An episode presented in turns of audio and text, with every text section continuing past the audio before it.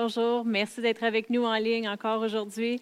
Et comme c'est le week-end de la Saint-Valentin, j'avais vraiment à cœur de partager sur les relations avec vous aujourd'hui. Alors, restez branchés. Je sais que Dieu a des bonnes choses pour nous ce matin. Amen. Par rapport à nos relations. Et vraiment, si nous regardons... Euh, les relations, ça affecte tous les domaines de notre vie. Nous pouvons vraiment voir que par rapport à tout ce qui s'est produit avec la situation euh, du COVID, on voit qu'il y a vraiment quelque chose de spirituel derrière tout cela. Parce qu'une des choses principales qui a été affectée, oui, il y a des gens qui ont été malades, il y a des gens qui ont subi des, des pertes d'emploi, il y a toutes sortes de choses, mais principalement, mondialement, ce qui a été affecté, c'est que les gens ont été isolés et leurs relations ont été grandement affectées. Alors ce matin, on veut vraiment parler de les relations parce qu'on croit que ce, combat dans lequel nous vivons en ce moment, c'est un combat spirituel. Et on sait que l'ennemi ne veut pas qu'on ait des relations, l'ennemi ne veut pas qu'on soit ensemble, réunis. Il veut isoler les gens qu'ils se sentent seuls, découragés, déprimés, ou juste que la tristesse commence à envahir leur cœur. Ils, ont une espérance des choses à venir, mais les choses qu'ils vivent en ce moment, ils sont découragés. Alors ce matin, on va regarder euh, qu'est-ce que la parole de Dieu a à dire concernant les relations. On sait que c'est une des premières choses que Dieu a créées après qu'il ait créé l'homme. Mais même la raison pour laquelle il a créé l'homme, c'est pour avoir une relation avec. Mais par la suite, il a placé l'homme là pour que lui aussi ait une relation avec d'autres. Amen. On va regarder dans Genèse 2 et verset 18 pour commencer ce matin. Ça dit, l'Éternel Dieu dit, il n'est pas bon que l'homme soit seul. Je lui ferai un aide semblable à lui. Vous savez, Dieu a tout créé. Il a créé la terre, il a créé les étoiles, le, soleil, les arbres, les animaux. Et à chaque chose, Dieu il disait, c'est bon, c'est bon, c'est bon. Mais après qu'il a créé l'homme, c'est la seule chose qu'il a dit, il n'est pas bon. Sûrement que vu que l'homme se promenait, comme que toutes les femmes, vous connaissez vos maris, puis là, il, y avait besoin d'aide. Alors, la première chose que Dieu a dit après avoir créé l'homme, c'est, c'est pas bon que cet homme-là soit seul. Il a besoin d'un aide semblable à lui. Il a besoin de sa femme, évidemment. Amen. Alors, toutes les femmes, sachez que vous êtes la réponse pour chaque homme sur la planète. Amen. Alors, ici, il dit, c'est pas bon qu'il soit seul. C'est pas moi qui le dis. C'est pas euh, si vous, vous êtes célibataire en ce moment puis vous aimez pas ça, c'est même pas vous qui y a pensé, c'est Dieu qui y a pensé qu'il n'est pas bon que l'homme soit seul. Je lui ferai un aide semblable à lui. Alors, vraiment, c'est la première chose qui a dit que ce n'était pas bon c'est pas bon que l'homme soit seul. Je lui ferai un aide. C'est parce que Dieu, il savait il y a des choses à propos de nous que nous, peut-être qu'on ne connaît même pas à propos de nous-mêmes. Peut-être qu'on pense que nous, on est correct seul. Mais Dieu, il savait l'avenir qu'on était pour avoir. Il, y a des plans, des projets qu'il a formés sur nous. Et puis, il y a un aide pour chacun d'entre nous ici sur cette terre. Amen. Alors, la première chose qu'on doit réaliser, c'est que Dieu, il veut des relations pour toi. Dieu veut des amitiés. Dieu veut un époux, une épouse. Il veut que tu... Euh, l'autre chose que Dieu a dit à l'homme après sa création, c'est soyez fructueux, soyez féconds, multipliez-vous, remplissez la terre, parce que Dieu, il désire une relation avec l'homme et il veut que l'homme ait une relation avec sa femme, ait des relations avec ses enfants et ça continue. Amen. Alors, Vraiment, on a été créé pour avoir une relation avec les autres. C'est pas bon que l'homme soit seul. Et on voit qu'avec la situation du COVID, une des plus grandes choses qui s'est produite, c'est l'isolation. Les gens ont resté à la maison. À Noël, les gens n'ont pas vu leur famille, ils n'ont pas vu leurs enfants, ils n'ont pas vu des gens qu'ils aiment. Et quand s'ils se voient à distance, ils portent un masque. Alors on se comprend pas bien. Euh, c'est comme si tout le contact humain qui était là, le toucher, le donner la main. Tu vas à l'épicerie et tu te promènes et puis là, tu as des flèches, tu dois suivre. Tout le monde regarde en bas. Tu regardes quelqu'un, c'est juste pour qu'ils puissent se tasser. Tu n'oses pas leur parler, tu n'oses pas leur toucher. Tu as ton masque, ça te porte à, regarder vers le bas. On a tout coupé le contact humain. Mais la raison pourquoi que Dieu a créé l'homme, il a créé la femme, puis il leur a dit d'avoir des enfants, c'est pour les relations. Alors quand tu enlèves les relations, de sur la terre ou dans l'humanité. Amen. Quand tu enlèves ces relations-là, tu dis, tu n'as pas besoin de relations, reste chez toi, travaille, fais ta, fais ta job, regarde la télé et joue sur ton téléphone, tu enlèves la vie Dieu a planifié pour que tu aies sur cette terre. Et c'est pour ça qu'on voit que les gens ils deviennent déprimés. Et des fois, les gens ils continuent la vie puis ils réalisent même pas qu'ils sont déprimés, mais sont juste, ils ont perdu l'espoir, ils ont perdu le sourire, ils ont perdu la joie, ils ont perdu le moral de vivre. Alors vraiment, Dieu a créé les relations et les relations, ils vont demeurer. Amen. Alors euh, vraiment, euh, l'ennemi veut qu'on soit isolé. Pourquoi? Parce que le plus que tu es isolé, tu es toute seule, le plus que tu es toute seule à avoir tes pensées, tu es toute seule à raisonner, tu es toute seule à parler, alors l'ennemi peut arriver puis tu deviens une cible plus facile pour lui d'attaquer avec des pensées, avec euh, toutes sortes de mensonges qu'il va vouloir venir te dire concernant ta vie, concernant ton avenir. Il veut essayer d'amener la maladie. Tu es toute seule, alors tu n'as personne avec qui parler de ces choses-là. Dans Ecclésias 4 et verset 9, Ecclésias 4 et verset 9, ça nous dit, deux valent mieux qu'un parce qu'ils retirent un bon salaire de leur travail, car s'il tombe, un relève son compagnon, mais malheur à celui, euh, à celui qui tombe sans avoir un second pour le relever. Et puis au verset 12, ça nous, dit, c'est un autre verset plus loin, ça dit, si quelqu'un est plus fort qu'un seul, les deux peuvent lui résister. Et la corde à trois fils ne seront pas facilement. Vous savez, quand on est ensemble pour se soutenir, on ne tombe pas facilement. Et Dieu a planifié qu'on soit ensemble, qu'on ne soit pas seul. Oui, Dieu est avec nous, Dieu est en nous, il nous fortifie mais il a aussi créé des relations pour chacun d'entre nous. Et cette fin de semaine de Saint-Valentin, je ne pouvais pas m'empêcher de parler de relations. Amen.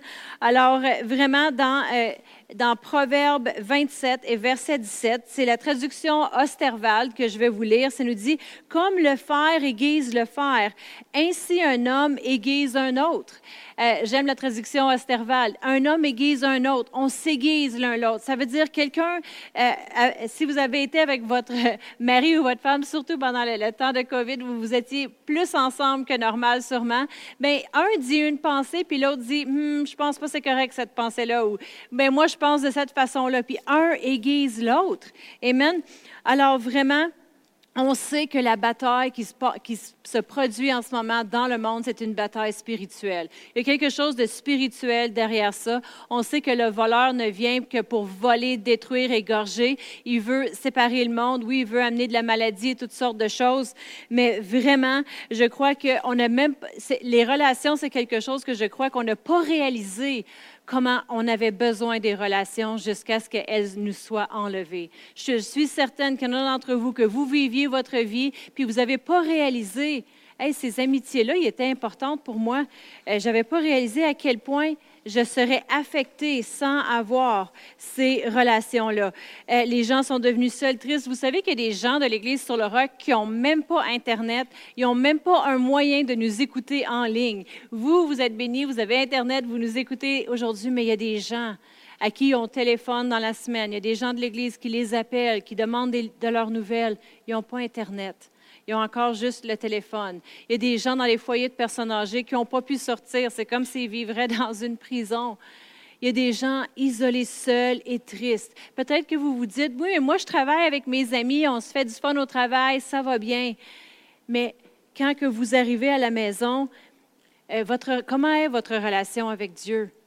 Est-ce que cette relation-là, elle a continué d'augmenter? Comment est-ce qu'ils vont, vos enfants? Vos enfants qui ont été enlevés des sports, qui ont été enlevés de les amis ou des, des, réunions, des, des parties de fête et des choses comme ça. Comment vont vos enfants? Comment va votre époux ou épouse? Et vraiment, sans pouvoir se réunir comme corps de Christ pour louer Dieu, comment va ton adoration envers Dieu?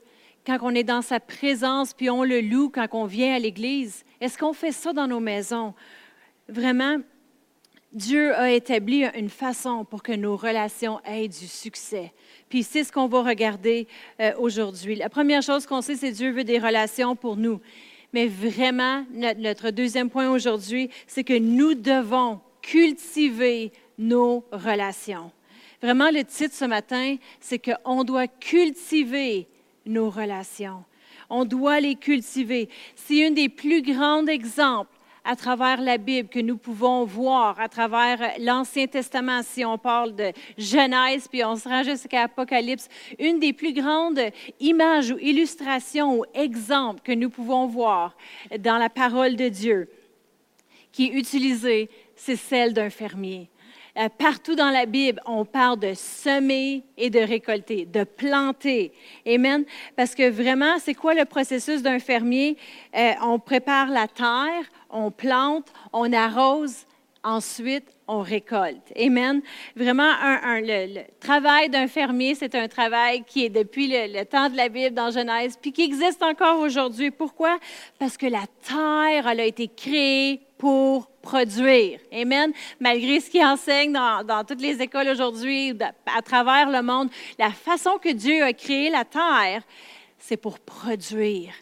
Produire. Il y a de la semence et on produit et il va y avoir une récolte. Dans Genèse 2 et verset 8, Genèse 2 et verset 8, ça nous montre qu'est-ce que Dieu a fait. Quand il a créé l'homme, il y avait un but pour lui. Et puis dans Genèse 2 et verset 8, ça nous dit, puis l'Éternel Dieu planta un jardin en Éden, du côté de l'Orient, et il mit l'homme qu'il avait formé. La première chose qu'il a faite avec Adam après l'avoir formé, c'est qu'il l'a mis dans un jardin. Il voulait lui montrer la façon que les choses y fonctionnaient sur la terre. Amen. Et si on descend au verset 15, qui est juste un petit peu plus loin, ça dit, l'Éternel Dieu prit l'homme, le plaça dans le jardin d'Éden pour deux raisons qu'il l'a placé dans le jardin pour le cultiver et pour le garder. Pour le cultiver et le garder. C'est les deux raisons pourquoi il l'a placé dans le jardin. S'il n'y en aurait pas eu besoin d'être cultivé et gardé ce jardin-là, il n'aurait pas placé Adam dans le jardin. Mais il a été placé dans le jardin pour faire quelque chose, cultiver, garder. Et s'il cultiverait le jardin, s'il garderait le jardin, qu'est-ce qui arriverait? Il y aurait une récolte. Le jardin produirait. Amen. Je crois que Dieu nous a placés dans des relations, dans votre mariage, dans relations avec vos enfants, avec vos amis, pour que vous les cultivez, pour que vous les gardez. Pourquoi? Pour que ces relations-là puissent fleurir. Amen. Qu'il y ait un résultat. Euh, vraiment, tout ce que vous affamez meurt tout ce qu'on va affamer meurt et tout ce que vous alimentez fleurit. Je vais le répéter. Tout ce que vous affamez meurt, mais tout ce que vous alimentez fleurit. Amen? Ça veut dire réussit, grandit. Quelle, relation avons-nous nourri? Quelle relation avons-nous nourri? Euh, quelle avons-nous abandonné? Quelle relation avons-nous abandonné? On ne peut pas se demander pourquoi certaines relations, on dirait qu'ils sont secs, on dirait qu'ils sont mortes, si nous ne les avons pas cultivées et gardées. Euh, chez moi, j'ai déjà eu, avant évidemment les enfants, euh, j'avais déjà eu une plante. Ils disent après le mariage, la première chose que tu dois prendre soin, c'est une plante. Après une plante, un animal. Si ton animal survit, là, tu peux avoir un enfant. on a commencé avec une plante. J'en avais une coupe de plantes dans ce temps-là. Et je me souviens, un matin, je suis allée pour arroser ma plante. En me penchant pour arroser ma plante, j'ai vu beaucoup de choses bouger dans ma plante. Alors, le plus que je me suis approchée, ça m'a vraiment fait le saut. J'ai vu que c'était des vers qui se promenaient dans ma plante, dans la terre et qui bougeaient. Alors, évidemment, j'ai fait le saut, j'ai crié, j'ai pris ma plante. Ça ne me dérange pas comment grande elle était, puis je l'ai mis dehors sur mon perron. Vous savez qu'en me plaçant ma plante dehors, je venais de couper ma relation avec ma plante. Je ne l'ai pas nourrie, je ne l'ai pas donné de, de, l'eau, je n'ai rien fait. Il faisait froid, il n'y avait pas de soleil sur ma, mon perron, la façon qui était fait. En dedans de trois jours, cette plante-là, elle est morte. Pourquoi? Parce que j'ai arrêté de l'alimenter, je l'ai laissé sécher et la plante est morte. Tout parce qu'elle avait produit des vers, puis des vers dans ma maison, ça ne marche pas. Alors, euh, mes premières plantes, euh, ils sont mortes. J'ai quand même eu mon chat. Mon chat, il a survécu, puis là, maintenant, j'ai trois enfants. Mais vraiment, à travers la, Bible, nous pouvons voir l'exemple de cultiver. Et puis, euh, pourquoi que cette plante-là est morte? À cause que j'ai arrêté de la nourrir, je ne l'ai pas cultivée, je ne l'ai pas gardée, je l'ai laissée sécher. Je me suis dit, toi, plante, ça ne me dérange pas ce qui t'arrive, tu m'as écœuré, sèche sur mon perron. Puis c'est exactement ce qui est arrivé. Mais plusieurs d'entre nous, c'est ce qui est arrivé avec nos relations pendant tout ce temps-là de COVID. On a arrêté de les alimenter. On a, peut-être que c'est notre relation avec Dieu. Peut-être que c'est notre relation avec notre mari ou notre femme, des relations avec des amis, des gens avec qui on se tenait avant. Peut-être que c'est même notre relation avec nos enfants qu'on a juste laissé sécher. On a mis de côté. On s'attendait que tout d'un coup, les choses continuent. Mais en laissant ma plante dehors, sans prendre soin, c'est évident que la mort lui attendait. Sans prendre soin à chaque jour, cette plante-là ne peut pas survivre sans être alimentée. Dans Genèse 9, on va regarder quelques écritures que je vais vous dire à travers la Bible qu'on doit cultiver dans Genèse 9 et verset 20. Dieu, il montre à travers la Bible tout, euh, comment être un fermier. Noé commença à cultiver la terre et planta de la vigne. Noé, il le fait. Dans Genèse 26 et verset 12. Genèse 26 et verset 12. Isaac sema dans ce pays et il recueillit cette année le centuple, car l'Éternel le bénit. Exode 23 et verset 10. Ça dit, pendant six années, tu ensemenceras la terre et tu en recueilleras le produit.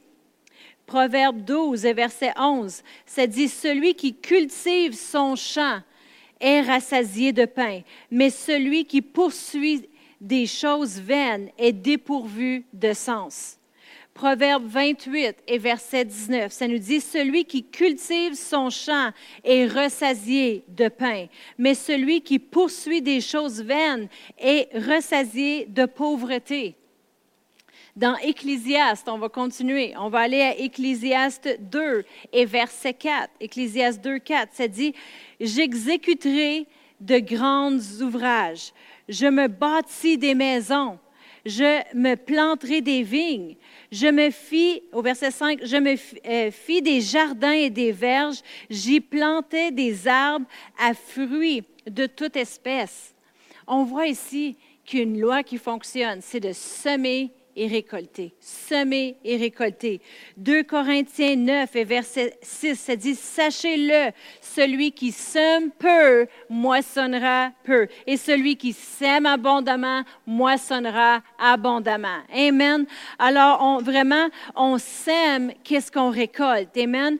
Si on sème dans nos relations, on va récolter nos euh, des relations. La première relation que nous devons cultiver, évidemment, c'est notre relation avec Dieu. Nous devons cultiver notre relation avec Dieu parce que c'est de lui vient la vie. Amen. Si vous êtes seul dans vos maisons, vous n'avez pas votre mari, votre femme avec vous, vos enfants sont déménagés, vous pouvez continuellement cultiver cette relation avec Dieu. Vous n'êtes jamais seul. Il a promis qu'il serait toujours là. Dans Apocalypse 3 et verset 20, Apocalypse 3, 20, la Bible nous dit, dans Apocalypse 3.20, Voici, je me tiens à la porte et je frappe.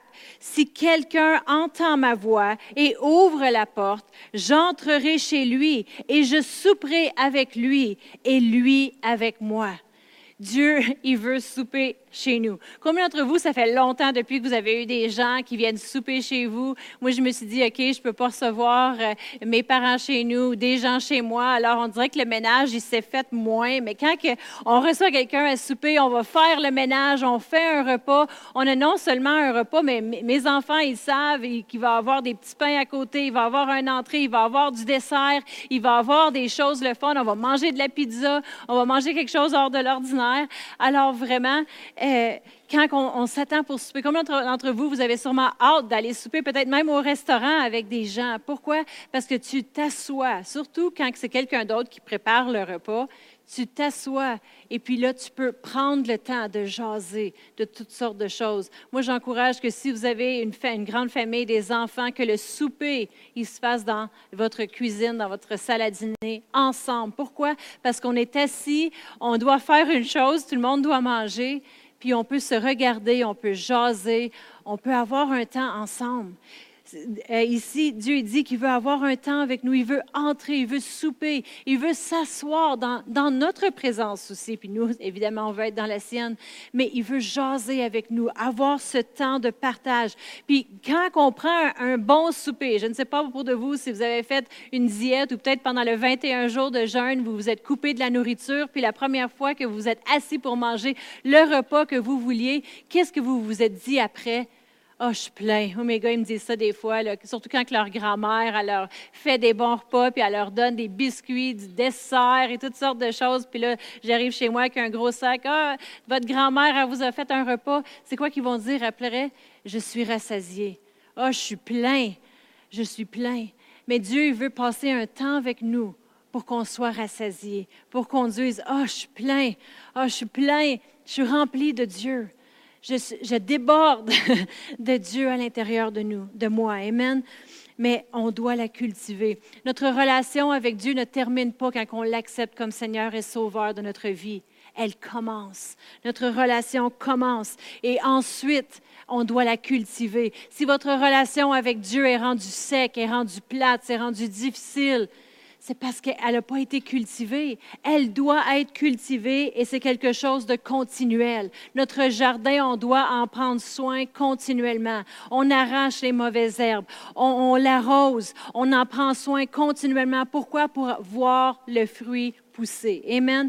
La deuxième relation que nous devons cultiver, la deuxième relation à cultiver, c'est notre relation avec notre époux, épouse, notre mari ou notre femme, notre relation ensemble qu'on doit cultiver. Puis peut-être que vous êtes comme moi avec le temps de COVID et vous dites, oh, j'en ai assez. On est en télétravail à la maison, on se voit à journée longue. Maintenant, on se tape sur les nerfs. J'ai plus besoin de rien cultiver avec lui. J'ai plus besoin de rien faire. Je veux juste un break. Et puis-tu aller, va, marcher au centre d'achat, s'il vous plaît. Tiens, euh, Marie donne à sa femme euh, une carte de crédit. Va magasiner, là, j'ai besoin de la paix. Puis lui, il va aller à la pêche, il va aller faire ses affaires. Je suis tannée. On, me semble qu'on a trop cultivé. Vraiment, c'est parce que vous n'avez pas cultivé.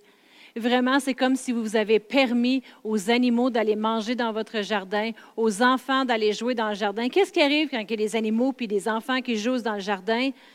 Bien, ils vont tout mettre en désordre, puis on doit replacer. Parce que cultiver, ça ne veut pas juste dire passer du temps ensemble. Cultiver, si on regarde vraiment la définition de cultiver, ça veut dire acquérir pour développer, gagner l'amitié ou faveur, s'appliquer à améliorer, avancer, encourager, faire prospérer. Si vous cultivez votre jardin entre votre mari-femme qu'est-ce qui va arriver? C'est que votre mariage va prospérer. Vous allez cultiver pour faire prospérer, amener une réussite. Alors, ça veut dire que des fois, oui, vous êtes ensemble, souvent vous êtes tannés, mais qu'est-ce qu'on fait dans notre jardin? On doit replacer des rangées. On doit, on doit vraiment aller arroser. On doit vraiment aller prendre soin. Excusez. On doit aller enlever les mauvaises herbes, les mauvais mots qui ont été dits, les choses qui ont été faites on doit aller remettre de l'ordre dans notre jardin. Et ça va arriver en le cultivant, en le gardant.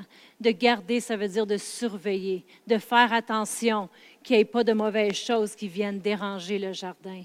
De, pas, de faire sûr qu'il n'y a pas des mauvaises choses qui ont été mises à la télévision ou sur Internet. Il n'y a pas de la pornographie qui essaie d'entrer dans votre mariage pour essayer de faire dévier les, les, voies de Dieu et la façon que Dieu a fait les choses en perversion.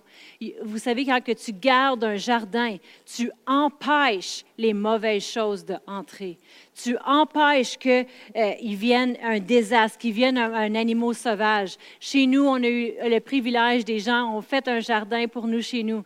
Parce que quand on a acheté la maison, il y avait un jardin, mais qu'est-ce qui arrivait? C'est qu'il n'y avait pas de clôture autour. Alors vraiment, tous les animaux sauvages, Ils venaient manger dans notre jardin, puis on ne pouvait jamais cultiver rien, même si on arrosait, même si on avait planté. Pourquoi? Parce que les choses de l'extérieur, ils venaient manger notre jardin avant qu'on puisse le récolter. Alors, quelqu'un nous a bâti vraiment une belle clôture tout autour, et maintenant, il n'y a plus d'animaux sauvages qui peuvent aller manger. Et qu'est-ce qu'elle fait? Ça fait cette clôture, c'est que ça garde, ça préserve, ça protège.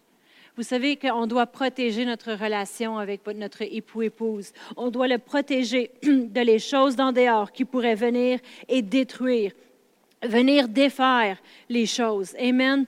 Je sais qu'on travaille, puis on, arrive à la maison, et puis c'est quoi qu'on veut faire en arrivant à la maison?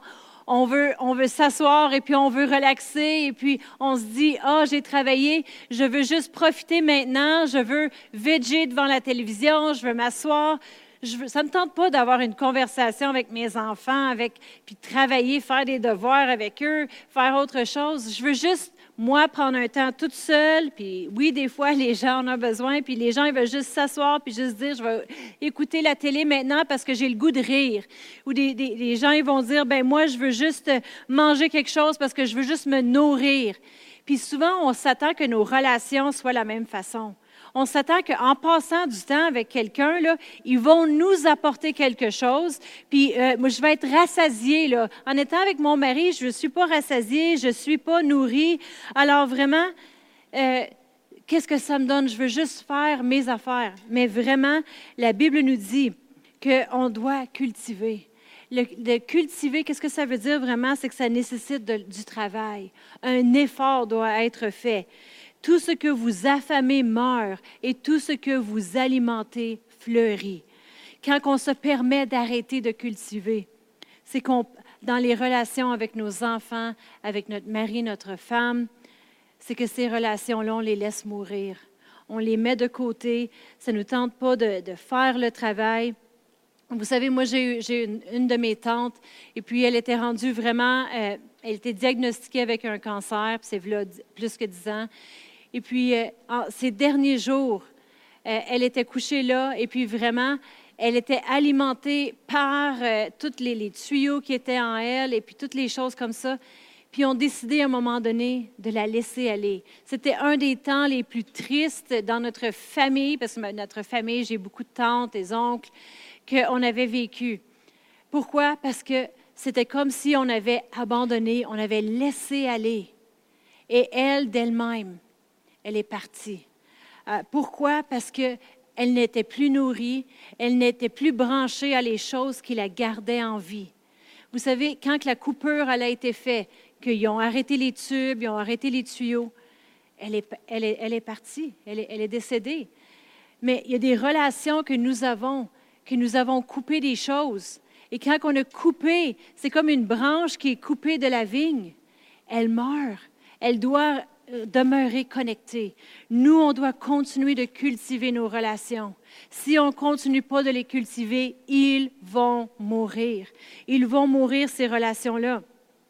Souvent, on, on s'attend que nos relations nous comblent, mais vraiment, quand tu es un cultivateur, tu es un fermier, c'est toi qui fais le travail. C'est toi qui cultives ton jardin.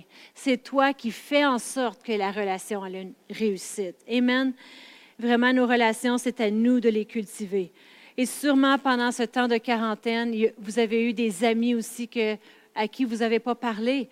Vous dites, ah, ben cette relation-là, on n'est plus vraiment amis ensemble. Pourquoi? Parce que vous avez arrêté de parler, vous avez arrêté de cultiver cette relation-là, arrêté de la travailler. Dans Proverbe 20 et verset 4, Proverbe 20, verset 4, ça dit, À cause du froid, le paresseux ne laboure pas à la moisson. Il voudrait récolter, mais il n'y a rien. Il voudrait récolter, mais il n'y a rien. Pourquoi? Parce qu'il n'a pas semé, il n'a pas cultivé, il n'a pas, euh, pas mis des semences dans la terre, il n'a rien fait après. Alors, quand est arrivé le temps pour semer, il n'y avait rien. Il y a des relations qu'on n'a plus aujourd'hui, puis on se demande pourquoi. Qu'est-ce qui est arrivé à ces relations-là? Bon, on n'est plus amis. C'est tout simplement parce qu'on a arrêté de les cultiver. On ne les a pas textés, on ne les a pas appelés, on ne les a pas vus. Il y a des gens que pendant toute la quarantaine, à qui que même peut-être moi, je n'ai pas parlé, vous n'avez pas parlé, Et, vraiment, ce n'est pas difficile, c'est tout simplement envoyer un texte, un message et dire Hey, bonjour, comment ça va? Amen. On doit les cultiver. On doit les cultiver, ces relations-là. On doit cultiver notre relation avec Dieu. On doit cultiver notre relation avec notre époux-épouse et ça va demander un effort. Dans Éphésiens 5 et verset 25, vous savez, qu'est-ce qu'on cultive avec notre époux-épouse, notre famille? On cultive l'amour.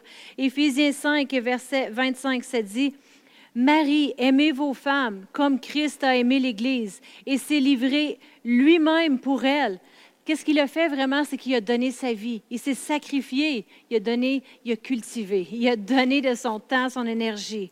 Dans Éphésiens 5 et verset 28, ça dit, c'est ainsi que les maris doivent aimer leur femme comme leur propre corps. Celui qui aime sa femme s'aime lui-même.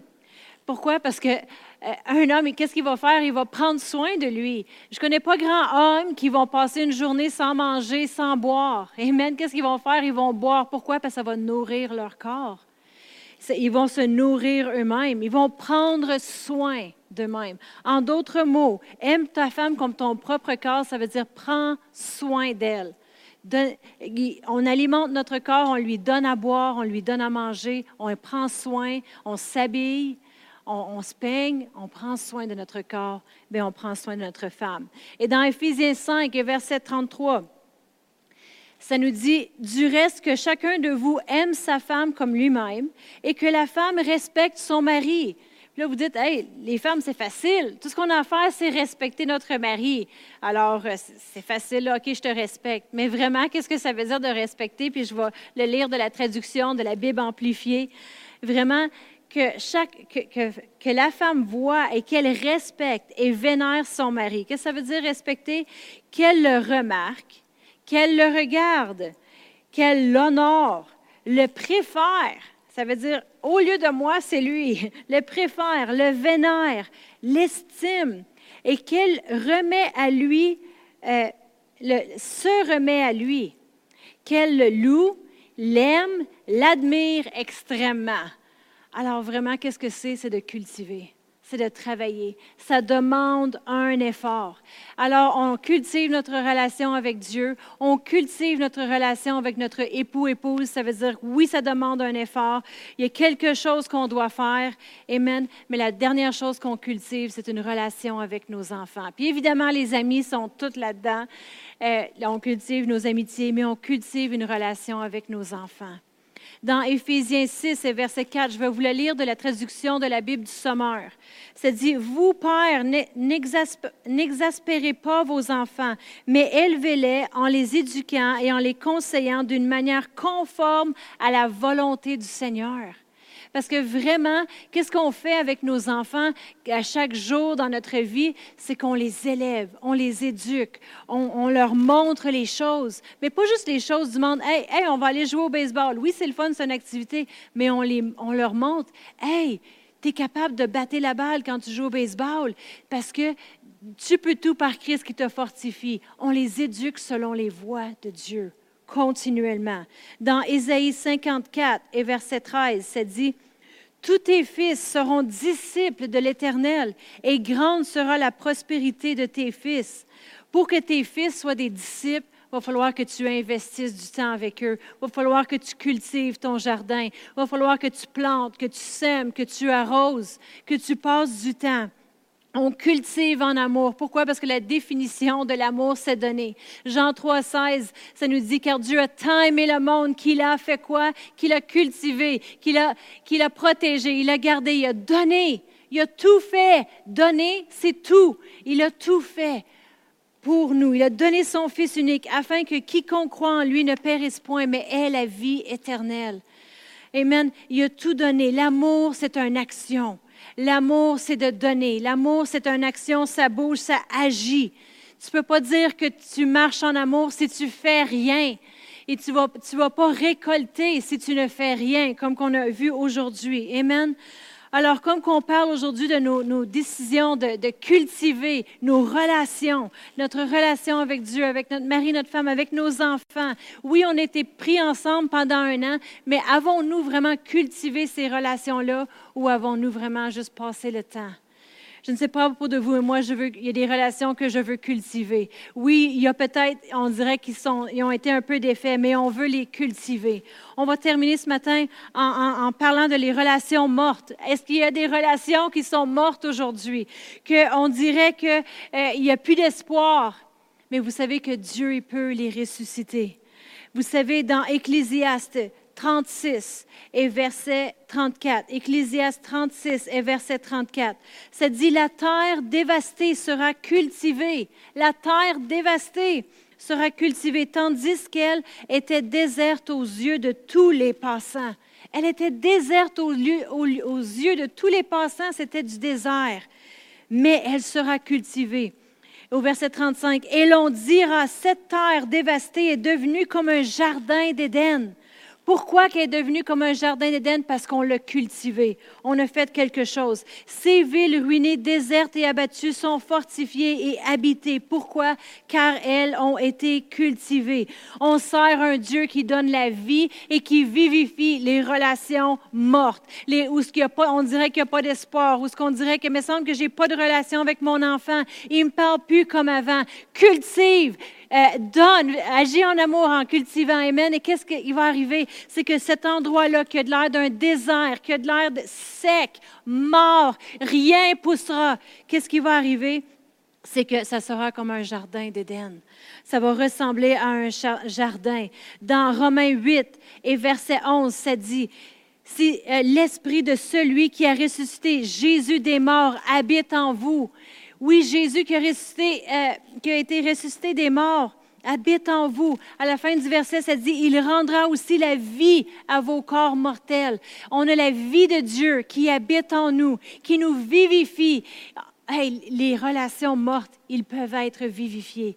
Il y a des relations, je crois aujourd'hui, que, que Dieu peut vous placer à cœur, de commencer à les cultiver, de commencer à faire une différence dans, dans la vie de cette personne-là. Et puis, euh, il y a un jardin qui va pouvoir commencer à pousser. Il y, a, un jardin qui va pouvoir commencer à pousser. Dans Romains 8, on va conclure avec ce verset. Et verset 37, ça dit, mais dans toutes ces choses, nous sommes plus que vainqueurs par celui qui nous a aimés. Il n'y a rien qui est impossible à Dieu. On est plus que vainqueurs. On peut tout par celui qui nous fortifie. Amen.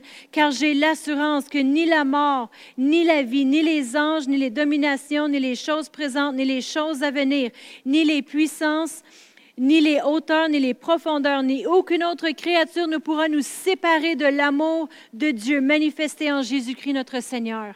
Pourquoi je vous ai lu ces versets-là? Parce qu'il n'y a rien que nous, on peut faire pour que Dieu ne désire pas cultiver une relation avec nous. Dieu est toujours là à la porte, puis il frappe, puis il veut avoir une relation avec nous. Alors nous, si de cette même amour qui a été planté dans nos cœurs quand on a été sauvés, on doit vouloir cultiver une relation. Il n'y a rien que notre mari, notre femme, nos enfants peuvent faire qui pourrait faire en sorte que notre relation avec eux soit morte, soit désespérée, soit un désert sans espérance. Non, il y a toujours espoir. On est plus que vainqueurs. Et je crois que Dieu veut euh, réanimer les relations mortes aujourd'hui. On va prendre un temps pour prier aujourd'hui. Mon mari va venir jouer euh, du piano ce matin. Et je veux vraiment qu'on prenne un temps pour prier. S'il y a des relations mortes que vous avez, peut-être qu'ils sont pas mortes, peut-être qu'ils sont juste euh, désespérés ou en train de mourir, ou c'est juste la première journée que, comme, que moi j'ai mis la plante dehors qui est en train de commencer à sécher. Dieu, il peut vivifier, donner vie à ce, qui, est mort et appeler les choses qui ne sont pas comme si elles étaient. C'est le Dieu qu'on sert, un Dieu qui donne vie à nos corps mortels, un Dieu qui vivifie les choses autour. Il veut donner vie à vos relations, il veut donner vie à votre mariage.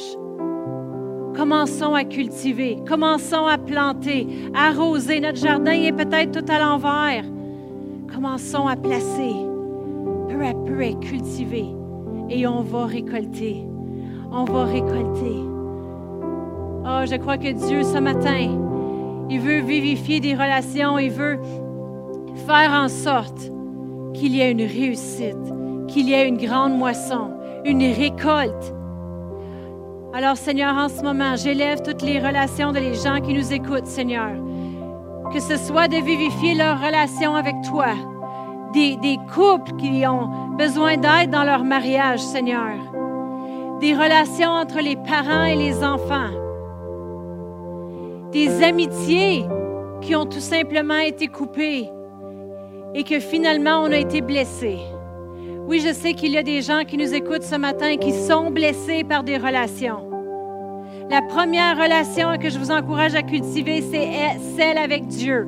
Qu'il soit votre tout, qu'il vienne souper chez vous, vous rassasier pour que vous puissiez abonder de cette vie. Et c'est de cette vie que nous pouvons par la suite aller cultiver nos prochaines relations. Oh, alors, Seigneur, j'élève chaque personne qui nous écoute en ce moment. Et Seigneur, je te demande aujourd'hui, Seigneur, je te remercie que lorsqu'il commence à recultiver ses relations, que tu es là au milieu d'eux. Tu leur mets des choses à cœur, tu réanimes des désirs qu'ils ont déjà eus envers certaines amitiés, envers leur mari, leur femme, Seigneur. Oh, je te remercie pour les choses que tu fais dans la vie de chacun et chacune qui nous écoute. Merci que tu es le Dieu qui donne vie. Tu les bénis, tu les gardes. Ils sont sous ta main puissante et tu les fais moissonner, tu les fais prospérer. Il n'y a rien qui peut les séparer de ton amour. Merci pour ton grand amour que tu as envers nous, envers chacun d'eux, Seigneur.